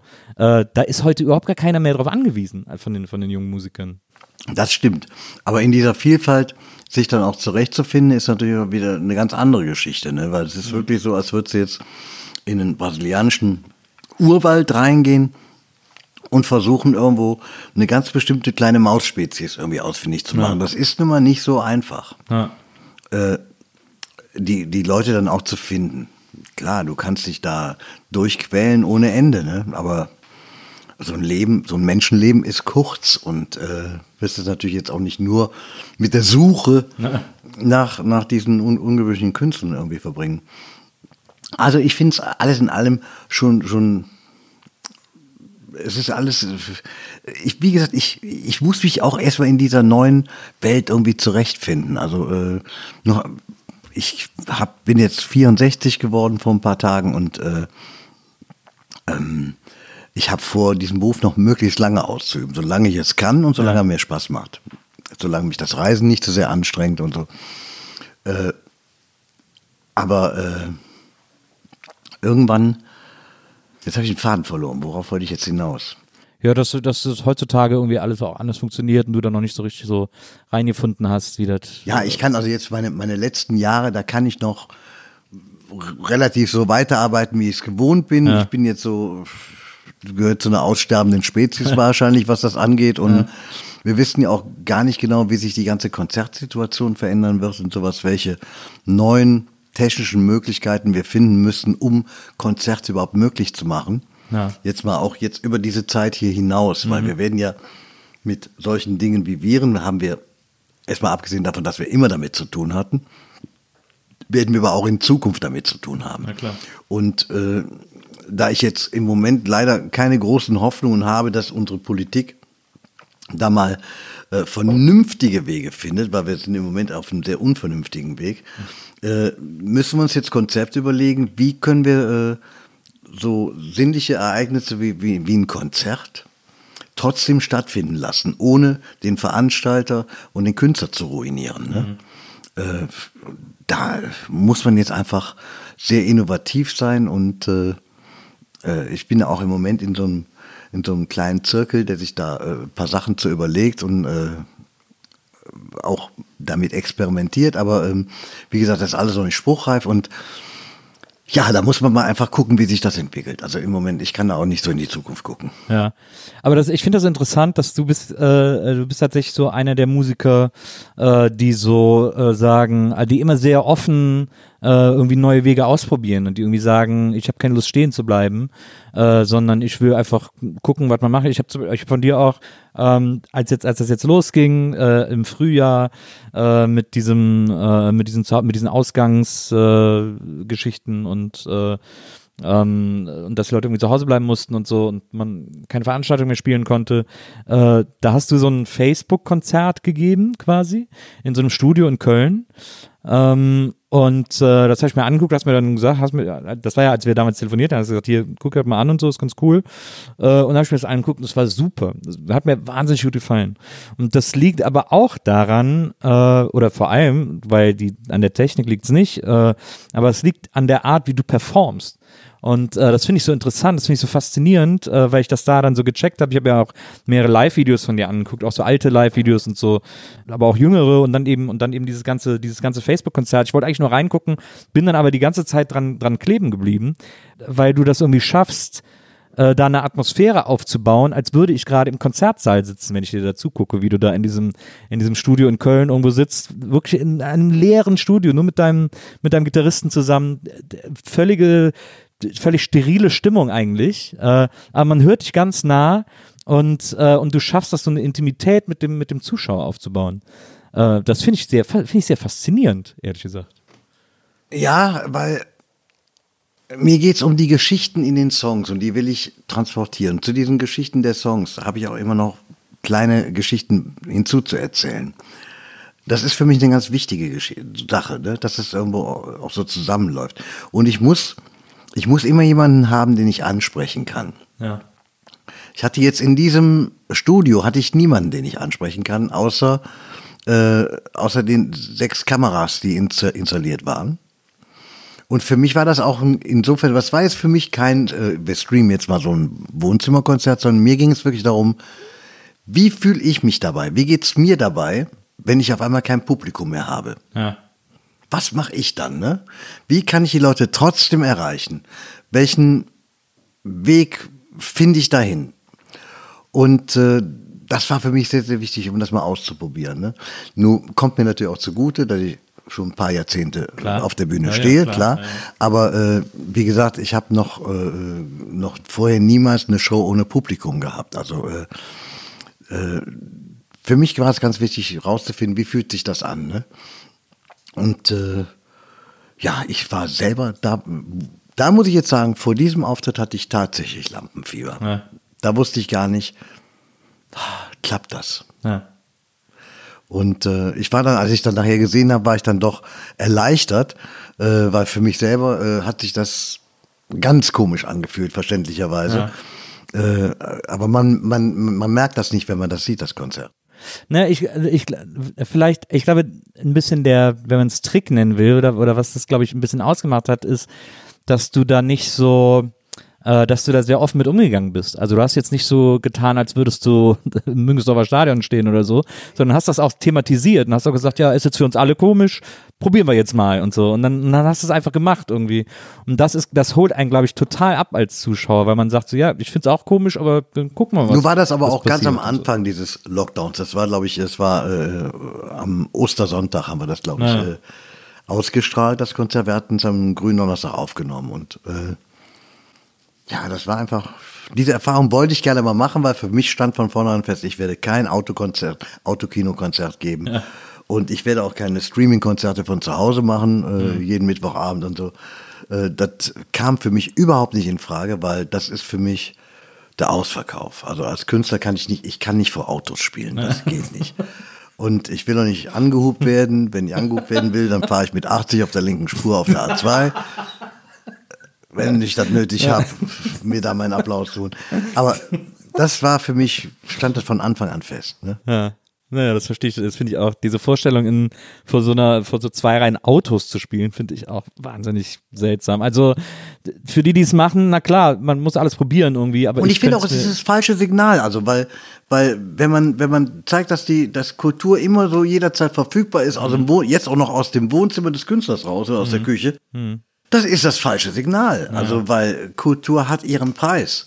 Und das ist, das sind, wir, sind keine Larifaris, äh, und haben die, machen das, weil wir nichts Besseres zu tun haben, sondern hinter jedem Song steckt auch eine Menge Arbeit. Und hinter jeder Produktion steckt sehr, sehr viel Arbeit. Und, äh, das, das könnte aus den Köpfen verloren gehen, wenn man äh, jetzt diesen Ausverkauf betreibt. Na, ist ja auch immer, ist Pop äh, oder, oder Popmusik oder Musik hat ja auch äh, immer, äh, ne- ist ja auch immer eine Art Geheimnis. Äh, und wenn ich den jetzt da irgendwie in Socken und im Schlüpper äh, vor seiner Buchwand sitzen sehe, wie er mir irgendwie sein neues Lied vorspielt, dann ist das ja so entzaubert äh, Ja. von, von dem, was es irgendwie sein soll. Das ist ja das Schöne an Podcasts. Guck mal, wir können hier beide in unseren Bademänteln sitzen und so, haben hier die ganze Leergut auf dem Tisch und keiner sieht's.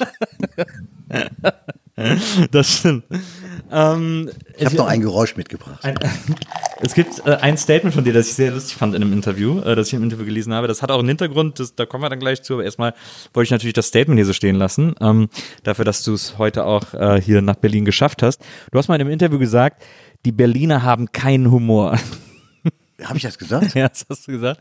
Aber ich erkläre, es gibt auch einen äh, völlig Quelle, logischen Quelle, Zusammenhang. Quelle, Quelle, Quelle, Quelle. Zusammenhang. Hier nicht so ein Facebook-Scheiß, sondern sag mir mal, wo, wo hast du das her? Du hast, äh, du hast es erzählt im Interview, äh, wo es darum ging, ähm, dass du mal mit der Stunksitzung getourt bist. Ähm, und du hast ja damals in der Band der Stunksitzung, man muss es vielleicht den Leuten, die Karneval nicht kennen, erklären, die Stunksitzung war so die erste große alternative Karnevalssitzung, die gesagt hat, wir haben keinen Bock auf diese piefigen scheiß Karnevalsvereinsstrukturen, äh, wo immer so der Elverrat sitzt und der Präsident abwinkt äh, und da alles so, so in so festgefahrenen, ätzenden Kategorien stattfindet, dieser Vereinskarneval. Und die Stunksitzung war so die, das erste Angebot alternativen Karnevals. Die war im E-Werk, also eigentlich so einem, so einem Konzertsaal, wo Rockbands spielen und haben da Sketch gemacht, hatten auch eine eigene Band, äh, Kürbis Underground heißen die, glaube ich ähm, und haben da so, ja, so einen Alternativkarneval gemacht, der aber, und das muss man das ist vielleicht für die Leute, die Karneval nicht kennen, nicht verständlich, aus einer extremen Liebe zum Karneval entstanden ist. Also es wurde sich nicht über Karneval lustig gemacht, sondern man ja. wollte einen schöneren Karneval. Ja, also ist eigentlich eine Persiflage auf den Sitzungskarneval, genau. aber die Stunksitzung besteht wirklich aus, aus politischem Kabarett, aus Poesie, aus, aus Musik, äh, äh, aus völliger Albernheit auch.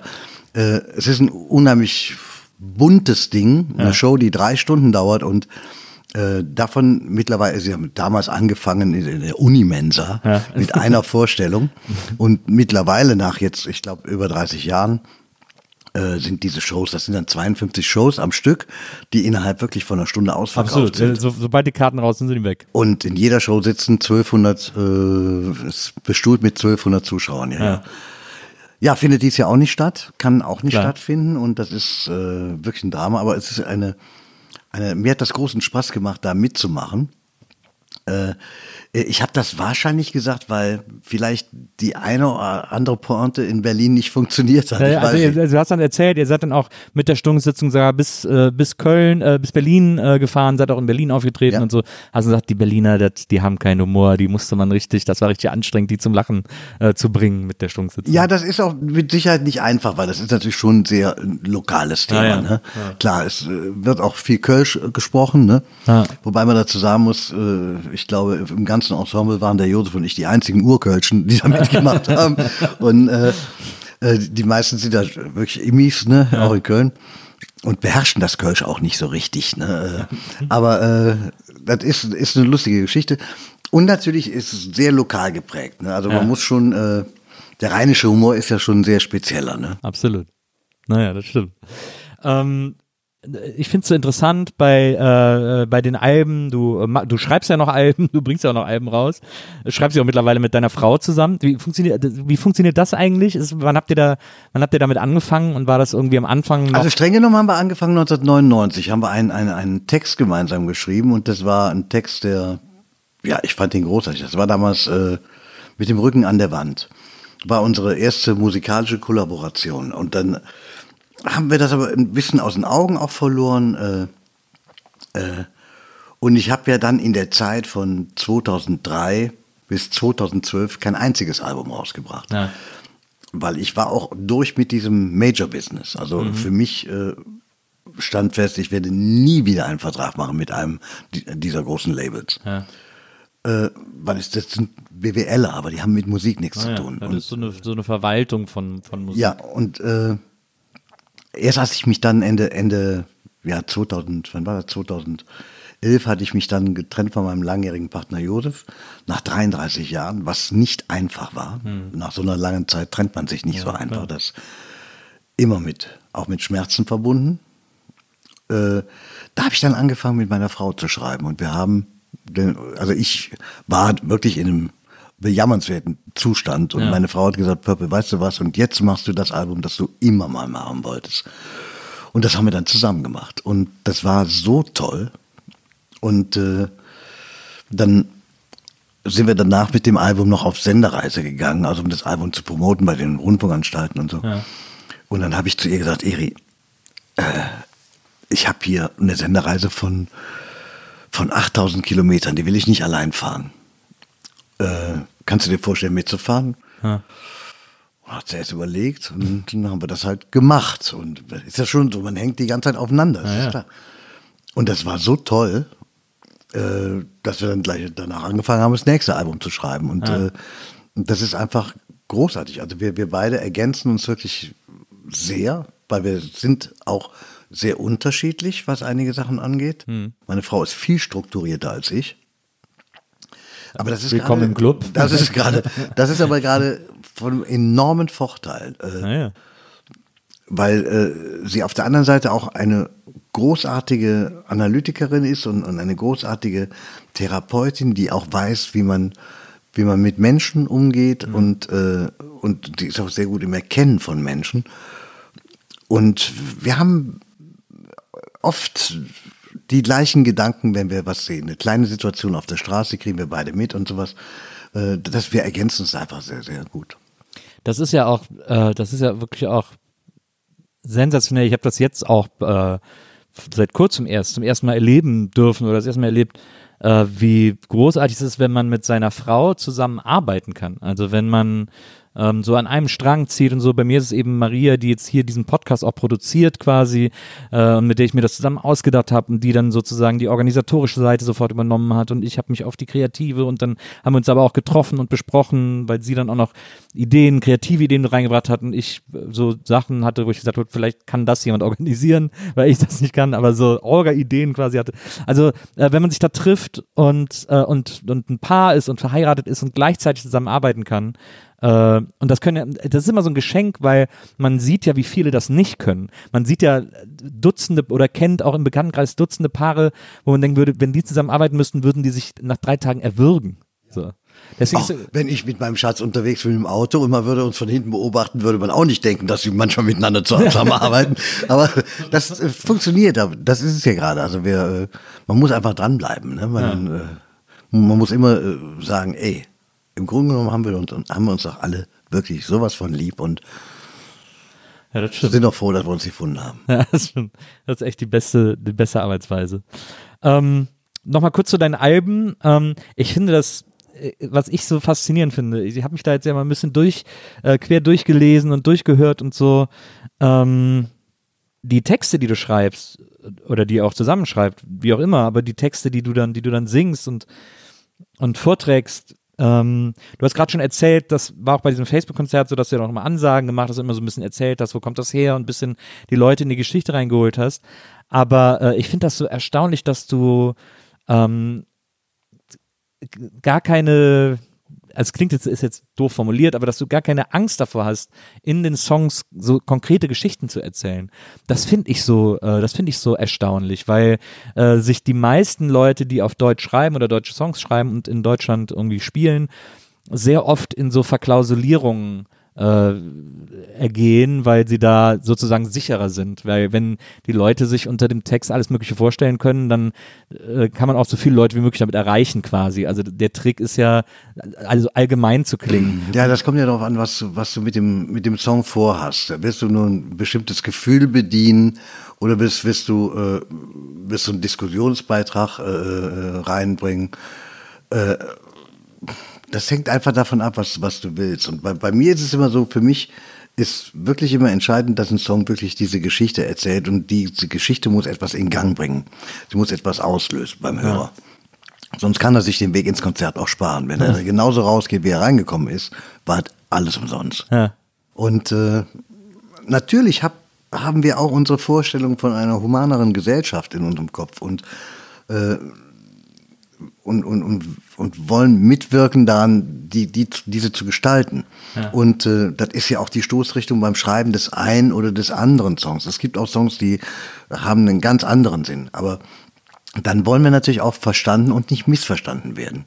Und ich finde es äh, gerade, wenn es um solche gesellschaftlichen und politischen Themen geht, extrem wichtig, auf die Sprache zu achten und unmissverständlich zu sein, ja. um eben am Ende nicht irgendwo noch eingeordnet zu werden, wo man gar nicht sein will. Mhm. Ja? Mhm. Und äh, das setzt einfach voraus, dass man sich wirklich über jedes Wort und jeden Satz Gedanken macht. Und äh, ja, ja, aber das, ich finde das so, ich, das, das, also ich finde, das ist eine ganz, äh, ganz besondere Kraft von dir, dass die eben so konkret sind, die Lieder, dass da nicht, dass du keine Interpretations, großen Interpretationsebenen aufmachen willst, sondern dass du sehr klar vermitteln willst, was dir wichtig ist. Also das ist ja auch, äh, gibt auch so Lieder wie zum Beispiel äh, äh, Du bist da, äh, ein Country-Song ja. äh, über Rettungssanitäter. Mhm. So, das, ich finde das so genial, dass du, dass du da, also ich finde das auch sehr ich glaube, ich finde es deswegen. Ja, aber so nicht nur Rettungssanitäter, nee, nee, ja, klar. und vieles andere mehr. Aber ich, ich glaube, ich finde es deswegen so bewundernswert, weil es so kompromisslos ist, weil du keinen Bock hast,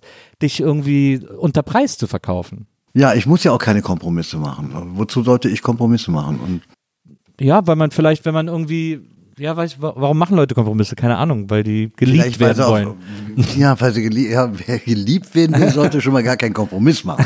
äh, aber äh, vielleicht machen Leute Kompromisse, um einfach, was weiß ich, ein bisschen geschmeidiger ins Radio zu kommen, Genau. ein bisschen geschmeidiger hier nochmal eine Fernsehsendung. so. Ja, ja. Genau.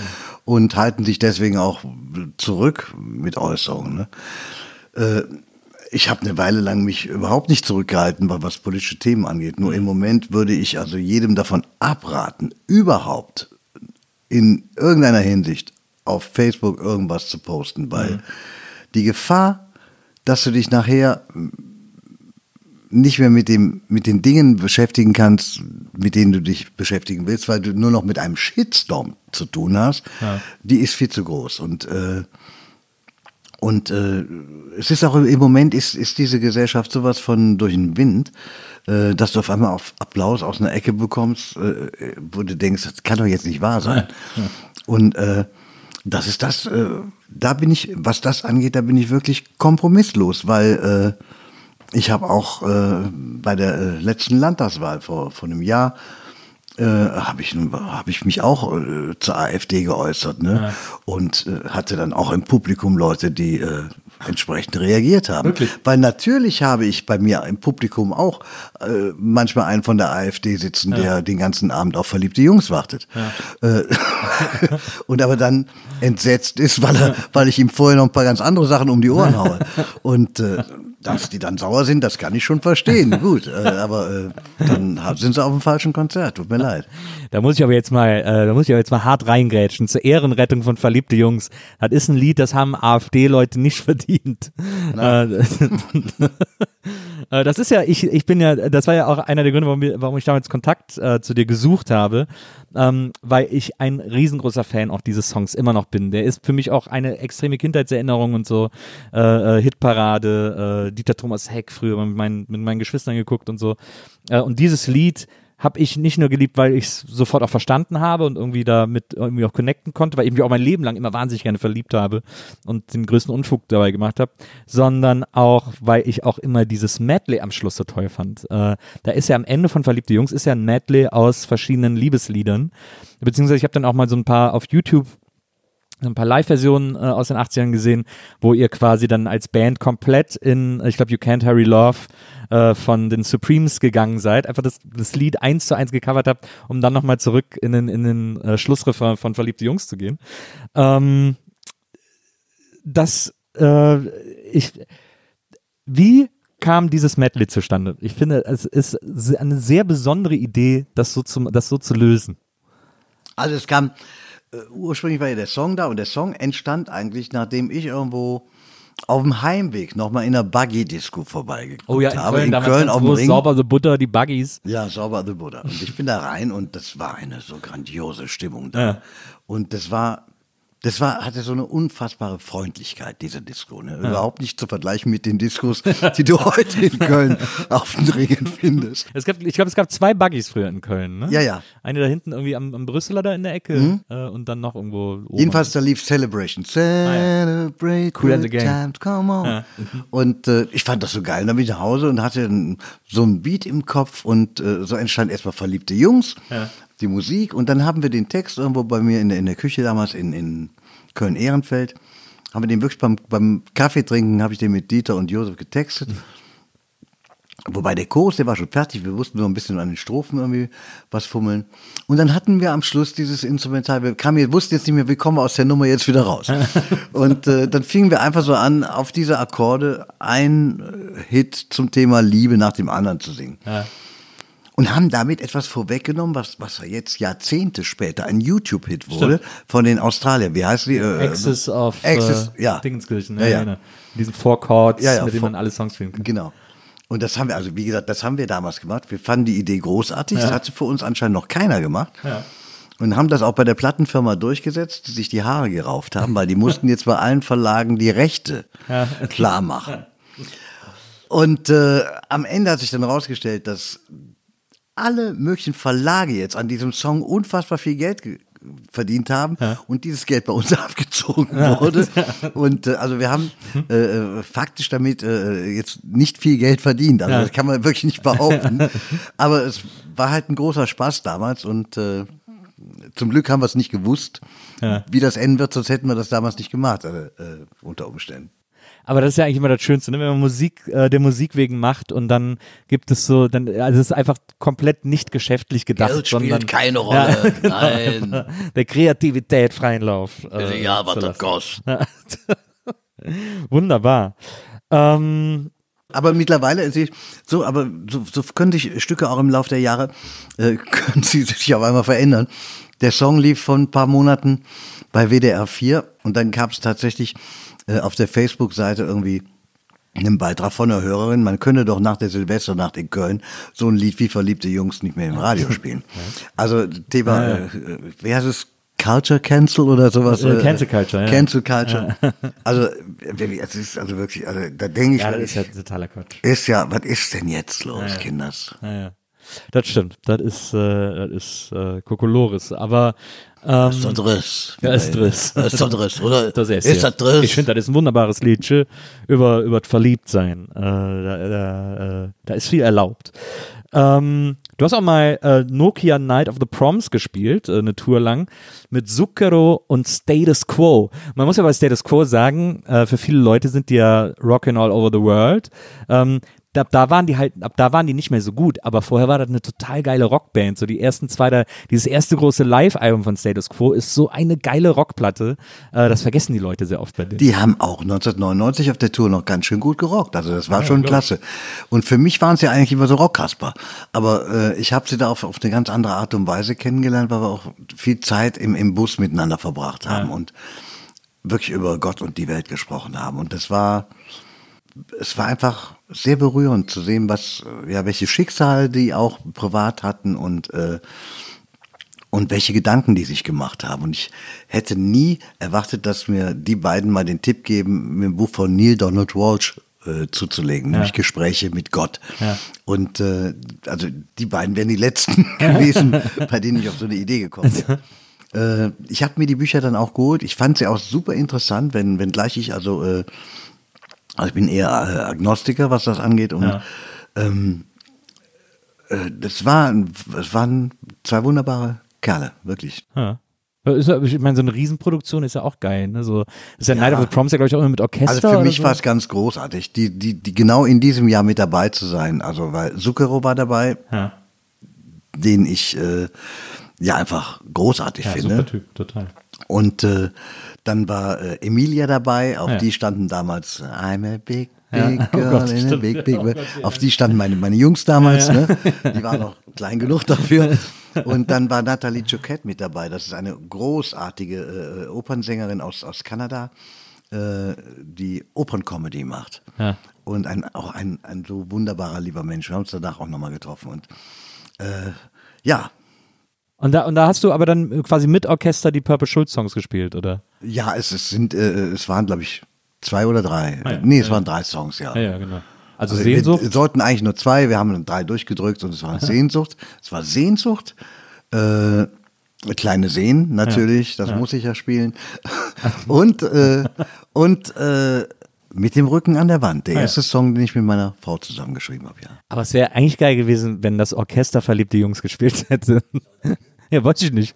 Ja. Muss, muss ich das Orchester überlegen. Ja, ja, nee, nee, also von sowas lasse ich mich lieber nicht überraschen. Also, also was, was diese anderen Songs angeht, da, da kann schon in der Lage, bin ich schon in der Lage, ein paar Arrangements irgendwie zu beizusteuern. Aber äh, das war, das war auch ein sehr, sehr schönes Programm, ja.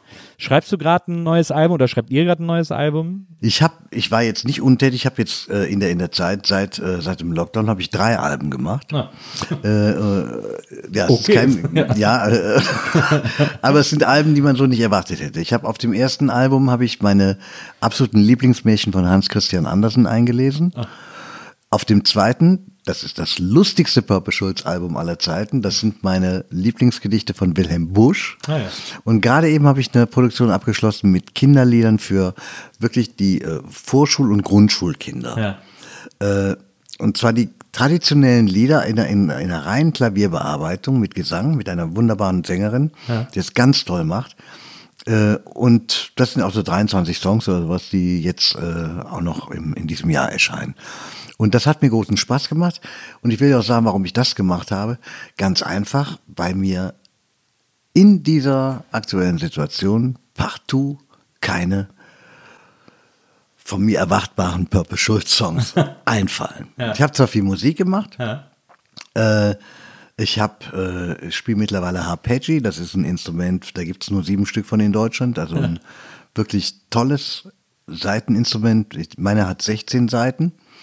Ich habe es mir bestellt, ohne sie in der Hand gehabt zu haben oder gespielt zu haben. Und das ist einfach so, das steht in keinem, äh, keinem, in keinem Geschäft. Ja. Und du kannst es dir nur angucken und es wird auf Bestellung gebaut. Und ich habe ein Video gesehen bei, ähm, äh, im Internet von äh, Jacob Collier, äh, der ein fantastischer Musiker ist. Und er hatte es gerade eine Woche und er spielte da drauf. Und äh, ein Song von James Taylor. Ja. Und äh, das hat mich sowas von umgehauen, weil es auch ein Instrument ist, das, wenn du das siehst, sowas hast du noch nie gesehen. Äh, es wird auch gespielt auf eine Art und Weise, wie ich, das gibt's, habe ich noch nie vorher gesehen, so ein Instrument. Äh, und es hat mich so, so berührt und, und so äh, gepackt, dieses Teil, dass ich mir gedacht habe, wenn der in einer Woche sich das Ding drauf schafft, Ja. Wie viel Zeit habe ich noch bis zur nächsten Tour? Habe ich überlegt. Sechs Monate. Das schaffst du auch. Und äh, das gibt's auch mit 24 Seiten, aber wie gesagt, ich bin 64. Warum soll ich jetzt 24 Seiten lernen? Das lernt das schon. 16 schaffe ich noch, bis ich umfalle. So. Und dann habe ich mir das bestellt und es macht mir einen großen Spaß, damit auf die Bühne zu gehen. Es ist wie eine, eine Gitarre, die du per Fingertapping von oben spielst. Und die 16 Seiten sind von links nach rechts in Ganztonschritten gestimmt. Und nach oben hast du die Bünde jeweils mit einem Halbton höher. Also es ergibt sich daraus eine komplett andere Spielweise, Ja. die nichts mit dem Klavier und auch nichts mit der Gitarre zu tun hat. Aber die ist so geil, weil du bist nach ein paar Stunden in einer ganz anderen Welt und entdeckst deine eigenen Songs völlig neu. Ja. Und äh, mit dem Ding gehe ich jetzt auch auf die Bühne und das äh, macht großen, großen Spaß. Also ich habe mir jetzt mit 64 einfach nochmal gedacht, jetzt machst du nochmal was Neues und das geht. Und äh, wann das nächste Purple Schulz Album kommt, ja, das weiß ich jetzt noch nicht so richtig. Wir überlegen tatsächlich wirklich noch, wie es jetzt weitergeht in der Musik und wie wir, ja, wie wir mit dem ganzen Thema umgehen. Machen wir noch ein Album, machen wir kein Album. Wenn wir jetzt noch nicht mal mehr Merch machen dürfen, Ja. bei den Konzerten, also es ist bei den Konzerten, meinen letzten war es tatsächlich so, die Leute durften zwar an die Theke sich ein Bier holen, aber sie durften nicht an den Merchstand gehen. Äh, also das ist, der Merchstand ist nicht zu unterschätzen. Das ist, äh, der dient zur Querfinanzierung. Ja. Er hilft mit in Locations zu spielen, wo man jetzt allein mit der Tür jetzt nie auf seine Kosten kommt. Also da muss man schon ein bisschen auch, auch kalkulieren äh, als Künstler. Und ja, äh, wir wissen es noch nicht genau, wie es aussieht. Also äh, natürlich werde ich Musik machen, auf jeden Fall. Wann das Album kommt, weiß ich aber nicht. Ich werde jetzt bestimmt kein Album rausbringen, wenn ich nächstes Jahr nicht damit auf Tour gehen kann. Und wie das jetzt im Moment aussieht, da müssen wir jetzt einfach mal abwarten. Und wenn es wieder nach Konzerten aussieht, die regulär besucht werden können, dann werden wir mit Sicherheit auch einen Merchstand dabei haben, wo dann ein neues Album liegen wird. Konzerte, bei denen Autos verboten sind. Ja. Du kannst ja, vielleicht kommt ja dann auch äh, das große Purple Schulz spielt seine Lieblings-Proc-Songs auf der Harpeggi-Album. Genesis und jetzt auf der. Das ist, man sieht ja auch bei diesem, bei diesem Facebook-Video, das ich erwähnt habe, da spielst du ja auch einen Song auf der Harpeggi. Und das ist ein, das ist ein super jeckes Instrument. Das ist, sieht wirklich aus, als würdest du in die, also als würde man Akkorde greifen sozusagen. Also es ist so äh, ganz schwer erklärbar, aber wirklich ein ganz besonderes Instrument. Auch hat auch sowas Zittermäßiges irgendwie so ein bisschen und irgendwie Ja, so wobei alles. du bei der Zither schlägst du die Seiten an, da zupfst du sie ja an mit einem kleinen, mit, hast du ein kleines Säckchen an deinen Fingern dran oder Nägeln. Und die Arpeggi spielst du mit den Fingerkuppen Ja. und, und, und spielst über die Seiten Tippst von so. oben. Du tippst sie von oben an. Und klingen tun immer nur die Seiten, die du anspielst. Die anderen Seiten sind stumm, weil der Tonabnehmer, äh, der reagiert also tatsächlich nur auf den gedrückten Seiten. Ja, verstehe. Also es ist völlig toll. Man kann auch nicht so Schrammelsakkorde dann äh, machen, wo andere Seiten mitklingen, die gar nicht mitklingen sollen, weil man, man hört wirklich immer nur die gespielten Seiten.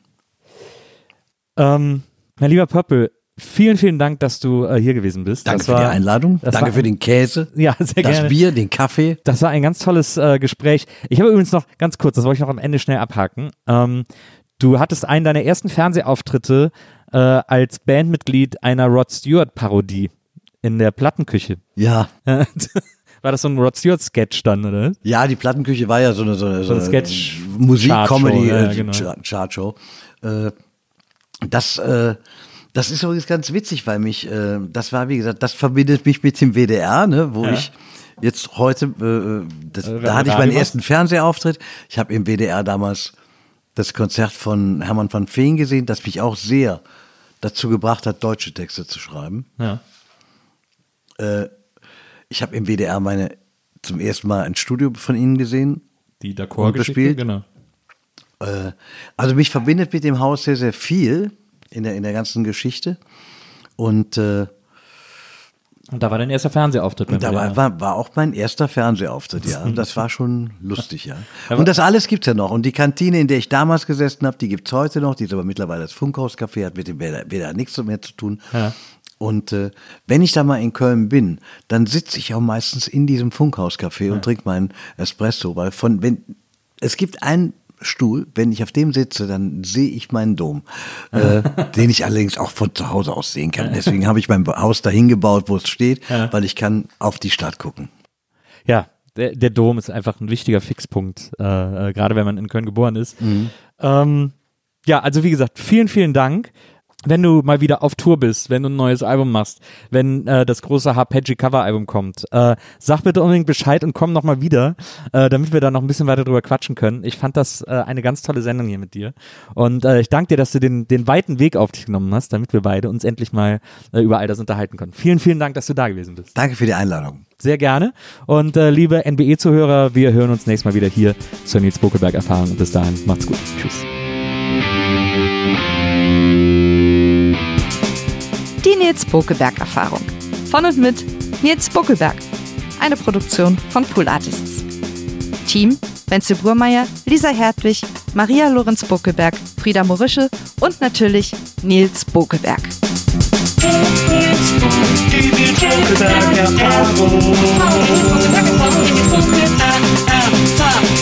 Kisse